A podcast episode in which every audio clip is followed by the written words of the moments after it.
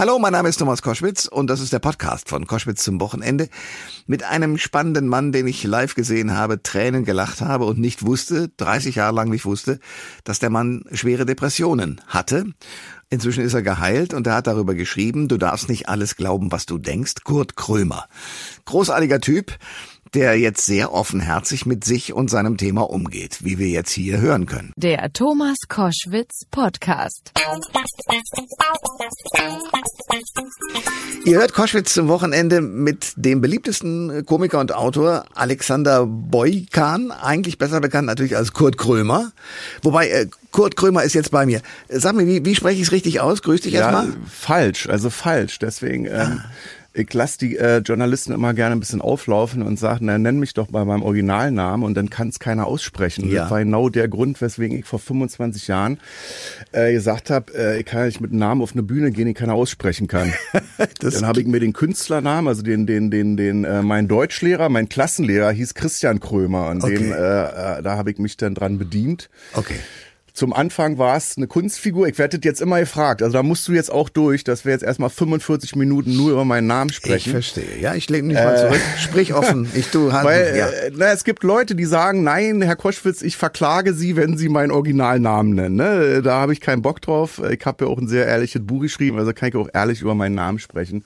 Und ganz am Anfang war es eine Kunstfigur und ich habe jetzt in den letzten zehn Jahren gemerkt, da ist nichts mehr mit Kunstfigur. Das ist alles eins zu eins gleich. Wenn du jetzt die Vita durchgehst äh, von mir so die letzten Jahre, dann wirst du sehen, da ist ja, da ist ja nichts mehr gespielt. Also ich habe eine Sendung, Schee Krömer, hast du vielleicht schon mal gesehen. Dauernd, ja. Äh, da ist eine Erika Steinbach zu Gast, äh, äh, der ich im On sage, ich finde das widerwärtig. Sie ekeln mich an mit ihrer Art und die Sachen, die sie so erzählen. Und äh, da gibt's ja keine Trennung mehr. Also das ist ja nicht so, dass ich abends nach Hause komme und dann eine ganz andere Meinung habe, äh, wie die in der Sendung. Und von daher, äh, ja, merkst du selber, ne? Relativ kompliziert alles. Äh, äh, nenn mich einfach Krömer. Okay, Kurt Krömer, ich bin begeistert. Jedenfalls hast du ein Buch geschrieben, das ich äh, aufgesogen habe gestern Abend und teilweise gedacht habe, hui. Das Buch heißt, du darfst nicht alles glauben, was du denkst. Ein genialer Titel, finde ich. Äh, Meine Depression. Allerdings ist dann äh, das hinter dem Doppelpunkt nachzulesen. Du hast, äh, das ist so etwa vor einem Jahr passiert im Fernsehen, gemeinsam mit Thorsten Sträter, Ja. deine Depressionserkrankung öffentlich gemacht. Ja. Und hast, das kann man auch im Buch nachlesen, äh, noch mit ihm gesprochen nach der Sendung nach dem Motto, äh, du wirst wahnsinnig viel Post kriegen und du hast gesagt, ja, drei, vier, fünf, vielleicht zehn Mails. Dann Ja. ist alles bei dir explodiert. Stürzen dich aber die Nachrichten, die ja teilweise wahrscheinlich auch wieder sehr bedrückend sind, nicht in die nächste Depression? Oder freut's Nee. dich, dass man dir so traut? Nee, nee, im Gegenteil. Das ist also, äh, um eine Depression nicht wiederzubekommen, ist es gut, immer wieder darüber zu sprechen, dass du erkrankt warst, dass du das hattest. Also äh, äh, es hat viel mit Verdrängung auch zu tun. Ne? Ich habe ja äh, 30 Jahre lang eine Depression gehabt, allerdings eine leichte bis mittlere. Ganz zum Schluss, so die letzten zwei Jahre, war es eine schwere Depression. Schwere Depression heißt, du bist von jetzt auf gleich irgendwie äh, lebensunfähig. Also du kannst eigentlich nur am Bett liegen und äh, wartest morgens schon darauf, bis die Sonne wieder untergeht, bis du wieder schlafen kannst. Ne? Also Und, über diese äh, Stufen müssen wir gleich noch reden. Aber okay, das ja. hast du jedenfalls auch öffentlich gemacht und dann kam Post. Da kam Post, also ich habe also, pff, ich weiß nicht, müssen so fünf, sechstausend äh, Nachrichten gewesen Oh. sein, die mich über Insta, Facebook, die mich per Telefon in der Agentur erreicht haben, per Fax, äh, Briefe, Leute, die persönlich im Büro vorbeikommen sind, äh, wo ich relativ schnell gemerkt habe, ich, ich kann das in diesem Leben, äh, ich, ich kann es nicht beantworten. Also weil du hast ja eine Frage vielleicht an mich, äh, dann antworte ich dir und dann hast du noch eine Rückfrage. Also das heißt, du bist ja pro Person irgendwie mindestens einen Tag beschäftigt, äh, da hin und her zu schreiben.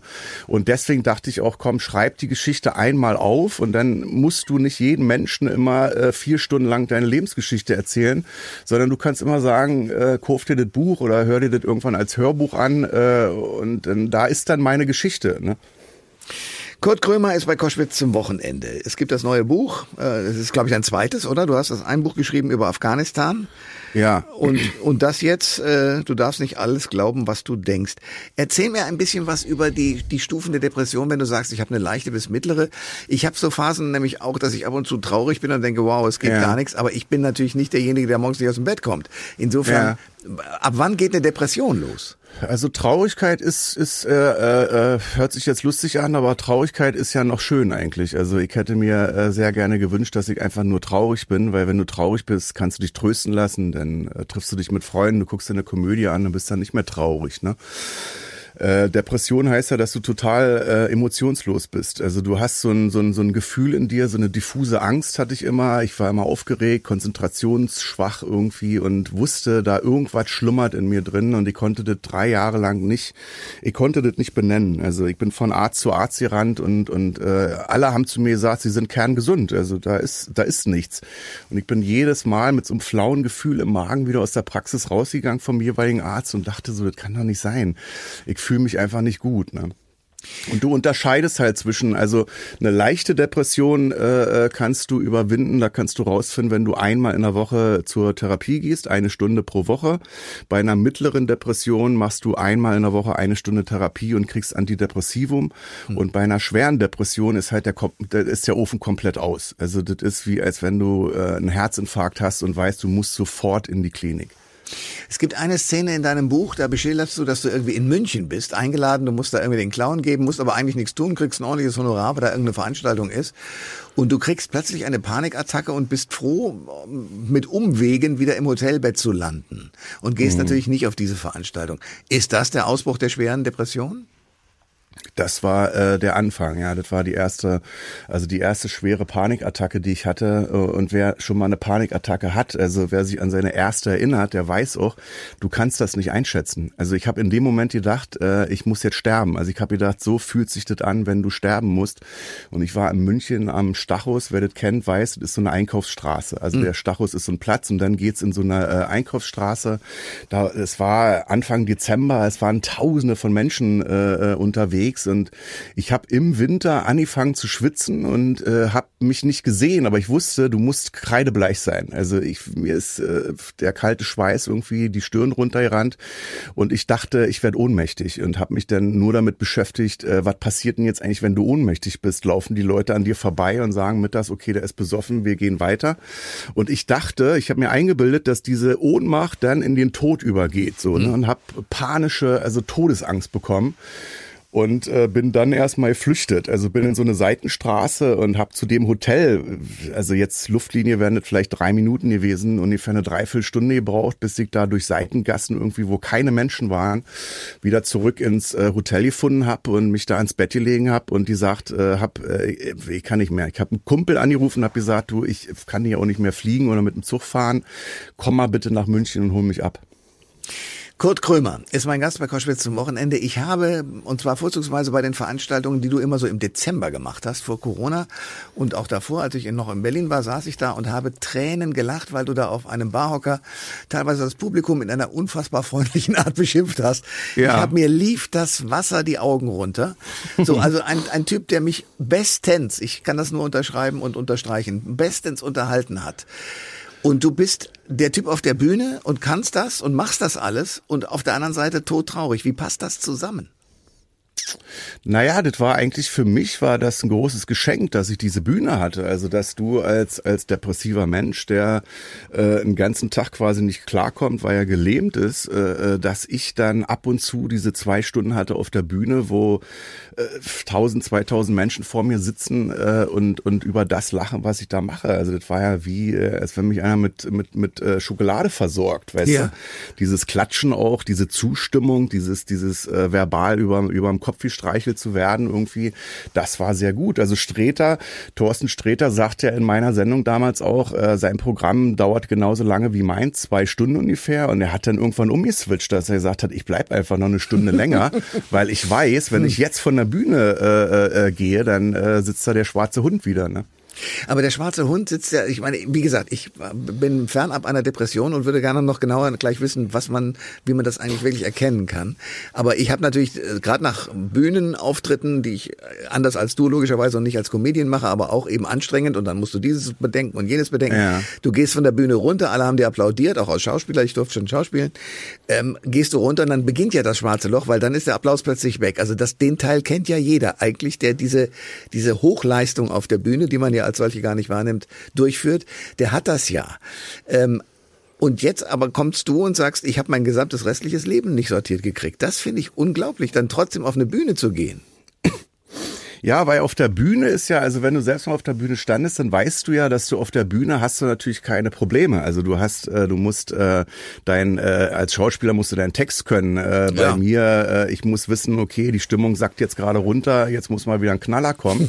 äh, aber es ruft dich ja keiner an und sagt, Koschwitz, äh, denk mal morgen Steuervorauszahlung oder du musst nur einkaufen fürs Wochenende oder da hat einer Geburtstag, du brauchst noch ein Geschenk, du musst nur aufräumen, dies, das. Also du bist ja einfach nur auf der Bühne und du lässt dir einfach in meinem Fall zwei Stunden dabei zugucken, was du da halt machst. Ne?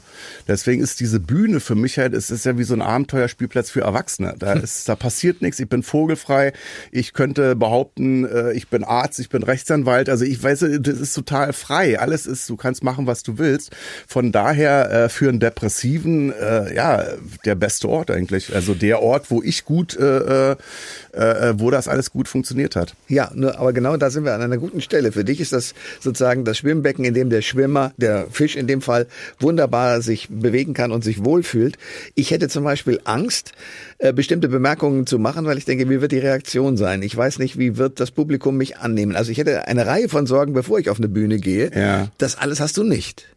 Ja, aber weil ich das ja auch schon seit Jahrzehnten mache. Also wenn wir jetzt zum Beispiel, äh, äh, schalte jetzt mal einen Herzchirurgen mit dazu in unser Gespräch, da würden wir beide auch sagen, also das würde ich mir jetzt aber nicht zutrauen, da jetzt das Aufschneiden, das Herz rausnehmen und ein neues reinsetzen. So, das, äh, da, da kann ich mich gut in die Lage versetzen, wenn Menschen sagen, nee, das, äh, da will ich nicht einspringen für den Typen. Aber er hat's halt gelernt, er hat eine Praxis von, äh, von, von, also eine Berufspraxis von, von 30 Jahren und den kannst du nachts wecken und sagen, hier, hol mal das Herz raus, mach mal Neues. Genauso wie ich dich nachts um vier wecken könnte und, und sagen könnte, äh, Mach mal Radio. interview mal schnell Ja. äh, äh, Olaf Scholz oder so, Ja. weißt du? Und da würdest du auch sagen, naja, äh, die, die Uhrzeit ist scheiße, aber mache ich, kann ja, ich. Ja, ist ja meine Realität sogar. Sehr, sehr okay, damit kann ich was anfangen. Trotzdem hast du irgendwann am Anfang, als du als erstes Mal auf die Bühne gegangen bist, äh, noch nicht diese depressive Erkrankung gehabt. Das heißt, da musstest du dich noch überwinden, oder? Äh, wie meinst du das jetzt, dass ich Nee, du Kannst warst du die also- Frage nochmal stellen? Ja, du warst einfach noch bei, bei deinen ersten Auftritten als Ja. Comedian, als Kurt Krömer, warst du ja äh, wahrscheinlich noch nicht depressiv und noch nicht krank. Also das heißt, da war es sozusagen noch eine Überwindung, auf die Bühne zu gehen, oder? Äh, ja, also ich war ja, wie gesagt, ich war, äh, ich habe in der Klinik gelernt, da sind wir in meiner Biografie 30 Jahre zurückgegangen und äh, wir haben rausgefunden, dass da schon vor 30 Jahren hat da schon eine Depression eingesetzt, eine leichte, also eine nicht äh, merkbare, weil ich bin ja auch trockener Alkoholiker, äh, ich habe eine scheiß Kindheit hinter mir, äh, wo ich mich niemals damit auseinandergesetzt hätte oder mich gefragt hätte, das kann jetzt vielleicht eine Depression sein. Also für mich war das einfach ein scheiß Leben, äh, was ich bis zu dem Punkt äh, geführt habe. So. Und heute ist es halt also Lampenfieber, ne, was ja normal ist. Also wenn ich einen Auftritt habe, habe ich Lampenfieber. Ich gehe jetzt da nicht raus als King Currywurst und sage mir, äh, äh, die werden mich alle lieben jetzt. So, das habe ich nicht. Also da geht mir auch die Sause, aber mittlerweile so als Vollprofi nur noch so, ja, 10 vor 8. Okay. 10 vor 8 geht's los. Wenn der erste Lacher kommt auf der Bühne, dann wechselt es auch schnell so in Größenwahn und dann bin ich wieder da. Dann ist auch mit Lampenfieber ähm, ist nichts mehr. Kurt Krömer ist mein Gast bei Koschwitz zum Wochenende. Ich liebe diesen Kerl auf der Bühne, weil ich habe, wie gesagt, da schon äh, Stunden verlebt und hatte Bauchschmerzen vor Lachen. Viele berühmte Künstlerinnen und Künstler hatten oder haben auch Depressionen. Also ganz früh angefangen Pablo Picasso oder Willem Ja. Busch oder Harry Potter, die Autorin äh, Joan K. Rowling gehört auch dazu. Oder die Schauspielerin Nora Tschirner, Demi Moore, Haley Berry. Hast du eine Erklärung dafür, warum diese Krankheit offenbar ja auch Menschen trifft, die vermeintlich, es denken jedenfalls die Außenstehenden ja so, die ja eigentlich alles haben? Darum geht's nicht. Also das ist wirklich jetzt wie ein Virus. Den kann ich mir einfangen, äh, wenn ich super reich bin oder wenn ich super arm bin. Also da macht jetzt eine Depression keinen Halt vor, äh, dass die sagt, ach Gott, der Krömer ist so berühmt, äh, ich befall mal lieber den Nachbarn.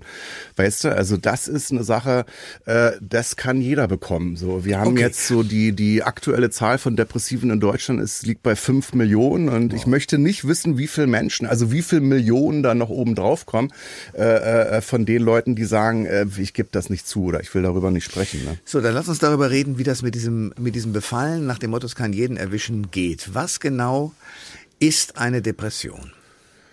Das ist eine gute Frage so. Also Thorsten Streter und Icke, wir haben uns zur Aufgabe gemacht, dass wir bis zum bis zum Ende unseres Lebens daran arbeiten werden, dass wir das innerhalb eines Satzes erklären können. Ne? Hm. Weil das ist das ist schwierig. Wir hätten diesen Satz gerne auf eine Postkarte und würden den dann deutschlandweit oder weltweit verschicken. Ja, na, du, so, du verstehst, warum ich die Frage stelle, weil ja. natürlich, wenn ich überhaupt auf die Idee komme zu gucken, na die ganzen Reichen und Schönen werden auch depressiv, ist ja hm. mein Hintergedanke. Wie kann man dann, wenn es einem doch so gut geht, so traurig werden? Und Depression wird ja hm. häufig gleichgesetzt mit einfach Traurigkeit in allen mhm. möglichen Phasen bis hin zur Bewegungs- bzw. Lebensunfähigkeit. Und ich würde einfach gerne wissen, wann weiß man denn, dass man da wirklich krank ist? Also du hast halt, du musst dir vorstellen, äh, du bist emotionslos. Du hast, äh, du, du, wenn du jetzt sagen, du hast jetzt fünf Millionen auf dem Konto, du bist super reich irgendwie, dann das, das bewegt dich nicht. Du hast da keine Emotionen, dass du sagst, ach, das ist aber toll, dass ich so viel Geld habe. Ne? Du kannst äh, äh, arm sein und dir kann einer sagen, du hast fünf Millionen im Lotto gewonnen, musst du nur abholen und du würdest sagen, da zuckt bei mir gar nichts. So, du hast okay. halt so eine so eine Schwermut, du hast eine Antriebslosigkeit. Ich kann zu dir sagen, wenn du depressiv bist, äh, komm, wir setzen uns in den Äh, wie in meinem Fall mein Kumpel, ne, und hat gesagt, wir, wir, wir fliegen jetzt mal fünf Tage nach Rom. Ja. Und genau. dann dachte ich so, ja, mir geht's jetzt nicht so gut, aber in Rom wird's mir denn schon gut gehen, weil es ist ja eine tolle Stadt. Ich war noch nie da und ich war in Rom. Ich war enttäuscht gewesen von dieser Stadt, äh, weil ich keine Emotionen hatte. Mein, mein Kumpel, der ist Rom-affin, der ist da hingegangen zum Pantheon erstmal und hat da Säulen umarmt. Und ich stand daneben und dachte, was soll das jetzt? Und hab dann auch mitgespielt, weil mir das so leid tat, dass ich dachte, ich kann doch jetzt zu ihm nicht sagen, ich finde das hier scheiße. So, und äh, ich war dann nochmal, um diese Trauma zu überwinden, äh, zwei Jahre später nochmal in Rom. Und das war für mich als, als, als Genesener, als, als jemand, der gut aus der Depression herausgefunden hat, eine völlig andere Stadt. Also es war ein zweites Rom, ja. was total toll war. Und das erste, was ich gemacht habe, ist, ich muss zum Pantheon, ich will diese Säule umarmen. Ne? Ja, okay. Aber äh, wer, wer, wer raubt dir denn die Gefühle? Also was ist denn das, was das lahmlegt? Das muss ja dann offenbar eine Nervenkrankheit oder etwas ähnliches sein.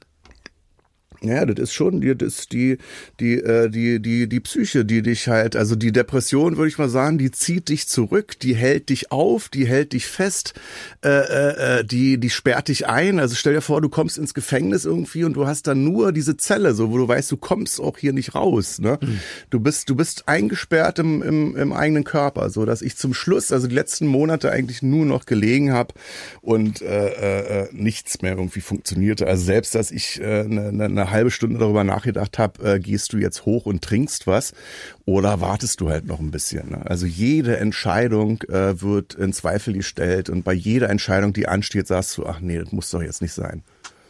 Kurt Krömer ist mein Gast bei Koschwitz zum Wochenende. Du hast es jetzt schon mehrfach gesagt, ich bin äh, geheilter äh, Depressivpatient. Wie, wie wird man denn geheilt bei einer Depression?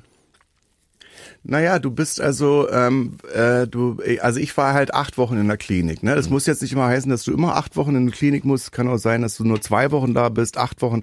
Es kann aber im schlimmsten Fall auch so sein, dass du ein halbes Jahr in der Klinik musst. Ne? Mhm. Ne? Und äh, ja, dann, dann äh, mein schönstes Wort, was ich, was ich also in der Klinik erst gelernt habe, war das Wort Achtsamkeit, ne? dass du äh, Ruhe äh, brauchst, dass du mal Pausen einlegst, so, dass du äh, dich irgendwo in, in einen Park setzt und irgendwie mal durchschnaubst oder so ne? Und du äh, gehst dann halt, ähm, ja, du gehst dein dein Leben durch, deine deine Vita irgendwie und guckst so, äh, also man ist ja auf der Suche nach Punkten oder die Frage schwebt ja immer über dir, wann fing das an? Was ist die Ursache? Ne? Ja. die Ursache kannst du finden irgendwie. Ich habe sie in meinem Fall nicht gefunden, aber äh, trotzdem wurde das bearbeitet in, in einer Gruppentherapie, dass du zum Beispiel lernst, äh, darüber zu sprechen, so dass du als Depressiver, was immer so absurd ist, dass du in einer Gruppentherapie lernst, ey, der Typ gegenüber, der hat ja genau das Gleiche. So. Weil du als Depressiver immer denkst, das ist jetzt ganz allein mein Problem. Ich bin der einzige Mensch auf der Welt, der gerade unter diesem komischen Zustand leidet. Mhm. Nachvollziehbar. Und äh, ist das mit psychologischer Hilfe, weil man selber ja, wenn man in sein Leben zurückgeht, ich habe das auch versucht und ich habe auch psychologische Hilfe gebraucht nach meinem Schlaganfall, weil ich dachte, wie kann ja. so ein junger Typ so schnell so umfallen mit so einer ja, Krankheit? Ja. Äh, bin ich zu einer Psychologin und die hat mit mir drei Jahre immer schön mittwochs äh, das Leben besprochen und hat eben auf Dinge hingewiesen, die ich zwar selbst auch wusste, aber die ich nicht so wahrgenommen habe. War das da auch so? Ja, ja, klar. Also ich bin jetzt heute zum Beispiel, ich habe jetzt hier äh, das Interview mit dir und bin erstmal schön zehn Minuten zu spät gekommen und äh, war mir darüber auch bewusst. Also ich habe absichtlich jetzt äh, äh, vorm Studio noch eine geraucht, weil ich dachte, äh, also ich kann jetzt völlig gestresst in dieses Interview gehen. Ja, also ich hätte dann total patzig auf deine Fragen hier antwortet, weil ich einfach genervt ja. gewesen wäre. Weißt ja. du, also äh, meine Schuld so. Also ich hätte dann meinen Frust an dir abgelassen. Ja. Äh, und so habe ich mir gesagt, nimm doch die fünf Minuten, da bist ja eh schon zu spät, irgendwie bist halt zehn Minuten zu spät, ist egal. Aber dafür sitze ich jetzt total beruhigt und entspannt in diesem Interview. Hm. Weißt du, und ich glaube, das ist auch, wenn du dir so Leute draußen anguckst, irgendwie, die sind halt alle gestresst. Also die haben dann Laptop in der Hand, dann haben die noch ein Handy in der Hand, ja. dann machen sie hier eine Besprechung, dann wird nicht gegessen, dann wird nicht gesagt, ja, Mittag gibt's nicht, kann ich ja nicht, dann muss ich jetzt nach Köln fliegen oder so. Dann essen sie ein Croissant, dann trinken sie eine Cola, dann noch einen Kaffee oben drauf. Ist klar, dass es dann irgendwann zum Kollaps führt halt. Ne? Ja, du erzählst ja auch ganz schön von deinen Kindern und dass du dafür sorgst, dass die ordentlich versorgt sind, aber du selbst frühstücken und Mittagessen war nicht so richtig auf deinem Plan. Aber ist das nicht auch eine Krankheit in unserem Mediengewerbe? Also wir sind ja immer wahnsinnig wichtig und müssen noch hierhin und noch dahin. Ja. Ist das sozusagen, also kann, das, das ist der Hintergrund meiner Frage, kann in, in unserem Berufsbild eine mhm. Depression schneller wachsen als in, sagen wir mal, dem Berufsbild eines normalen 9-to-5-Jobs? Äh, ich glaube, das ist, äh, ist weltweit, es kommt egal, ist, ob du jetzt aus den Medien bist oder nicht, äh, das kann jeden treffen. Also guck mal, wir sind doch jetzt durch Insta oder Face, Facebook sind, haben wir doch jetzt Millionen von Medienschaffenden, weißt ja. du? Ja, ja, klar. Äh, äh, da ist meine Nachbarin, die backt einen Kuchen irgendwie und dann ist sie da, äh, dann, dann muss der toll werden, dann, dann ist sie da noch mit im Bild drin, dann schminkt sie sich, dann lässt sich noch die Haare machen. Also wir haben alle diesen Stress immer, ne? Es muss alles perfekt sein zum Beispiel, ne? Das macht uns alle fertig irgendwann. Boah, und wie kommen wir da wieder raus? Indem wir uns achtsam auf uns selbst besinnen.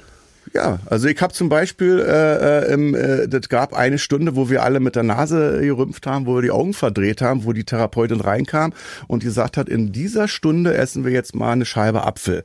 So, dann, dann saß ich da und dachte, wie jetzt eine, ein Stück Apfel, dafür brauchen wir jetzt 60 Minuten. Das war so der Punkt, wo ich daran gezweifelt habe, wo ich dachte, hm, hat die das überhaupt studiert, was die hier macht? Aber setz dich mal hin, muss ja nicht eine Stunde dauern, aber setz dich mal hin und und nimm mal eine Scheibe Apfel und versuch mal so über fünf Minuten einfach äh, den, den Apfel anzufassen, an dem Apfel zu riechen, äh, nicht gleich alles runterschlucken, zu gucken, was ist denn das überhaupt für eine Sorte von Apfel. Ne? Es gibt ja nicht nur eine Sorte Apfel. Und äh, so eine Sachen haben wir gelernt. Das war so, es geht wirklich um die Kleinigkeiten. Also jetzt Entspannung äh, äh, erfährst du jetzt nicht nur, weil du jetzt drei Wochen auf die Malediven fliegst, sondern du kannst jeden Tag irgendwie deine Pausen einlegen und äh, dann entspannst du dich dadurch. Kurt Krömer ist mein Gast bei Koschwitz zum Wochenende. Ähm, ich stelle mir das gerade vor, du bist ja nun ein bekannter Mensch und dann sitzt du in dieser Gruppe von Menschen, die gemeinsam dasselbe Ziel haben, nämlich raus aus der Depression zu kommen. Habt ihr darüber geredet? War dein, dein, dein öffentliches Arbeiten, spielte das eine Rolle oder war das völlig egal oder dir völlig egal? Das war in der Klinik, äh, also war das Schöne, dass das völlig egal war. Ich habe mir natürlich darüber einen Copy gemacht, ne, dass ich dachte, okay, äh, in der Außenwirkung bin ich halt der, der, der Lustige, der mit der großen Fresse, äh, der in Anführungszeichen alle Leute fertig macht. Und ich hatte diese Angst, dass die Mitpatienten denken, äh, ich mache jetzt hier den Clown oder so, ne, dass ich mhm. die jetzt verarsche oder dass ich halt so ein Promi-Ding da fahre irgendwie und sage, ich bin was Besseres als ihr, ich muss hier immer zuerst rankommen bei allen Sachen. Und das war das Schöne, dass das äh, hat keine Rolle gespielt. Also die Leute haben mich alle erkannt, die wussten alle, wer ich bin. Aber das Tolle war einfach auch, äh, wenn es sich traurig anhört, zum Beispiel, ich bin manchmal in die Klinik morgens reingekommen und habe geweint einfach, mhm. weil entweder war ich traurig oder auch ich habe viel geweint auch vor Glück. Und äh, dann bist du in so eine Klinik reingekommen morgens, hast geweint, äh, die Mitpatienten haben dich angeguckt und keiner hat irgendwie eine Frage gestellt, hat die Frage, was soll denn das jetzt, warum holsten du hier, ist doch nicht so schlimm, wird schon wieder, sondern das war nonverbal. Die haben mich angeguckt und wussten, okay, dem geht's jetzt jetzt gerade wie mir zum Beispiel vor zwei Tagen oder vor einer Woche und sich nicht erklären zu müssen, weißt du, dieses Ding, dass, dass jemand auf dich zukommt und sagt, du immer mit deiner schlechten Laune, also dass du dich nicht erklären musstest, sondern dass klar war, das hier ist ein, ein kranker Zustand. Das ist jetzt keine, äh, ich habe keine schlechte Laune oder habe äh, schlecht geschlafen oder so. Das ist eine schwere Krankheit, deswegen bin ich acht Wochen in einer Klinik. Mhm. In deinem Buch, das sind ja mehrere Teile, über warum das mehrere Teile sind, wollen wir gleich noch besprechen, aber äh, am Schluss stehen eben auch ein paar Telefonnummern, die eben, wenn man Depressionen spürt, wo man sich hinwenden kann, was ich sehr gut finde. Also es ist sozusagen auch ein, ein Ratgeber nach dem Motto, du bist da nicht alleine, sondern du kannst äh, Seelsorger anrufen und eben auch Leute, die konkret helfen. Ähm, der, die, die schlimmste Fassung, und das wissen wir zum Beispiel von einem Fußballspieler äh, von Hannover 96, Ja. äh, von Robert Enke, dass der sich umgebracht hat. Also das ist ja sozusagen dann der, der Punkt, wo es gar nicht mehr geht. Waren deine Leute, mit denen du in der Klinik warst oder du selber auch vor diesem Moment oder hast du das glücklicherweise gar nicht erleben müssen?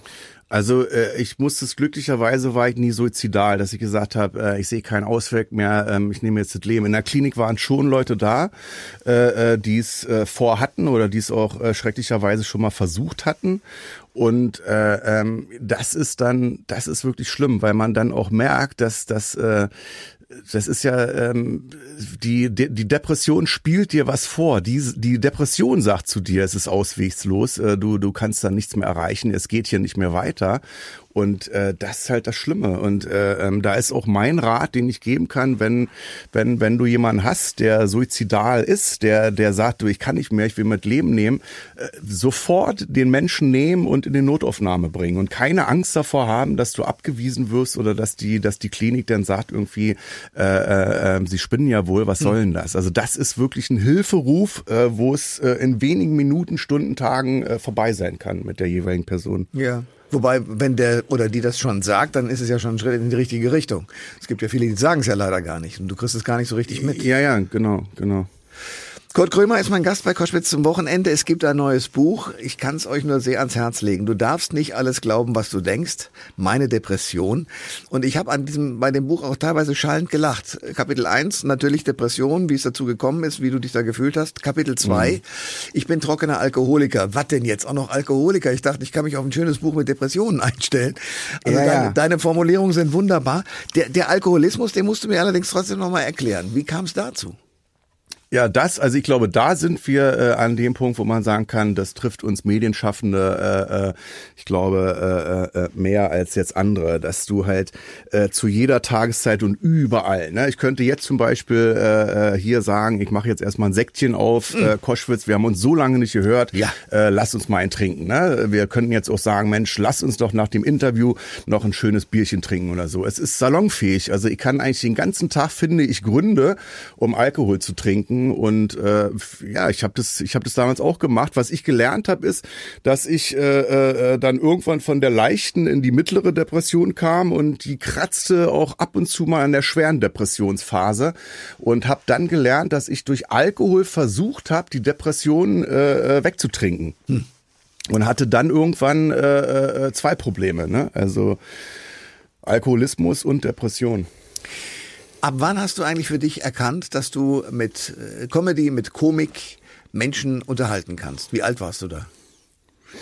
Ich war, äh, also ich habe früher schon immer mit meinem Vater zusammen so Louis de Finesse Filme geguckt mit 12, 13 und, äh, und und weiß, dass da manchmal so ein Film fünf Stunden gedauert hat, weil wir immer auf Stopp gedrückt haben, ausgelacht haben, uns äh, Szenen auch nochmal zurückgespult haben und nochmal angeguckt haben. Also so, ein, so, ein, so ein guter Louis de Finesse Abend war ein Film fünf Stunden. Ne? Ja. Und da glaube ich, habe ich so ein Gefühl in mir gehabt, so von wegen äh, könnte ich mir vorstellen, aber jetzt als Arbeiterkind, der natürlich jetzt keine Schauspielfreunde um sich hatte, äh, äh, war mir lange nicht klar, dass ich das auch machen kann, wenn da Talent da ist. Und ich habe dann irgendwann so ein an der Volkshochschule äh, äh, so, ein, so, ein, so ein Theaterprojekt, also so Laiendarsteller haben sich getroffen und haben ein Stück erstellt und das war so eine professionelle Schauspielerin, auch mit Ausbildung an der äh, an der HDK damals und äh, immer wenn ich dran war, haben die Leute gelacht. So, es war aber ein ernsthaftes Stück, ne? Und ich dachte, na ist doch toll, äh, die lachen halt, ne? Ja.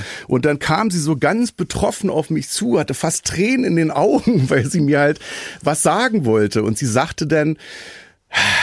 weißt du was, es tut mir leid, aber ich sehe für dich mehr das komische Fach.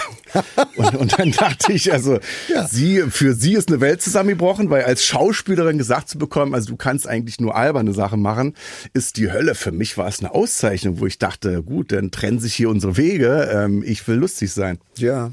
Jetzt trennen sich leider unsere Wege auch schon. Und ich äh, freue mich, dass du wieder da bist, dass du gesund bist. Ich frage mich, welche Themen du als Comedian auf der Bühne loslassen wirst, weil das ist ja auch ein Teil deines Lebens.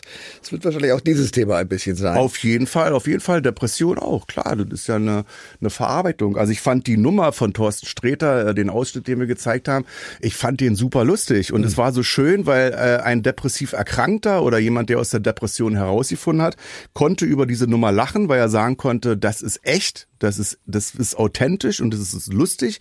Und für die Leute, die keine Depression haben, die haben auch gesagt, es ist einfach lustig. So, und mir wurde dieses Thema halt mal auf eine lustige Art und Weise näher gebracht. Und das wird auch meine Aufgabe sein. Sagt Kurt Krömer, der das Buch geschrieben hat, du darfst nicht alles glauben, was du denkst, meine Depression. Kurt oder auch Alexander oder wie auch immer, danke fürs Gespräch. Ja, danke. Du, nächstes Mal, wenn du denn in mein Programm kommst, dann rufst du vorher an, dann lade ich dich ein. Ach, das ist großartig. Hast da bestimmt schon Millionen ausgegeben. Ja, na klar, also, du wenn bist du ja sagst, nicht billig. wo du schon überall dabei warst. Ja, Also du bist nicht äh, günstig, aber ich komme, äh, wenn du mich einlädst, sehr gerne. Alle Informationen zur Sendung gibt es online auf thomas-koschwitz.de.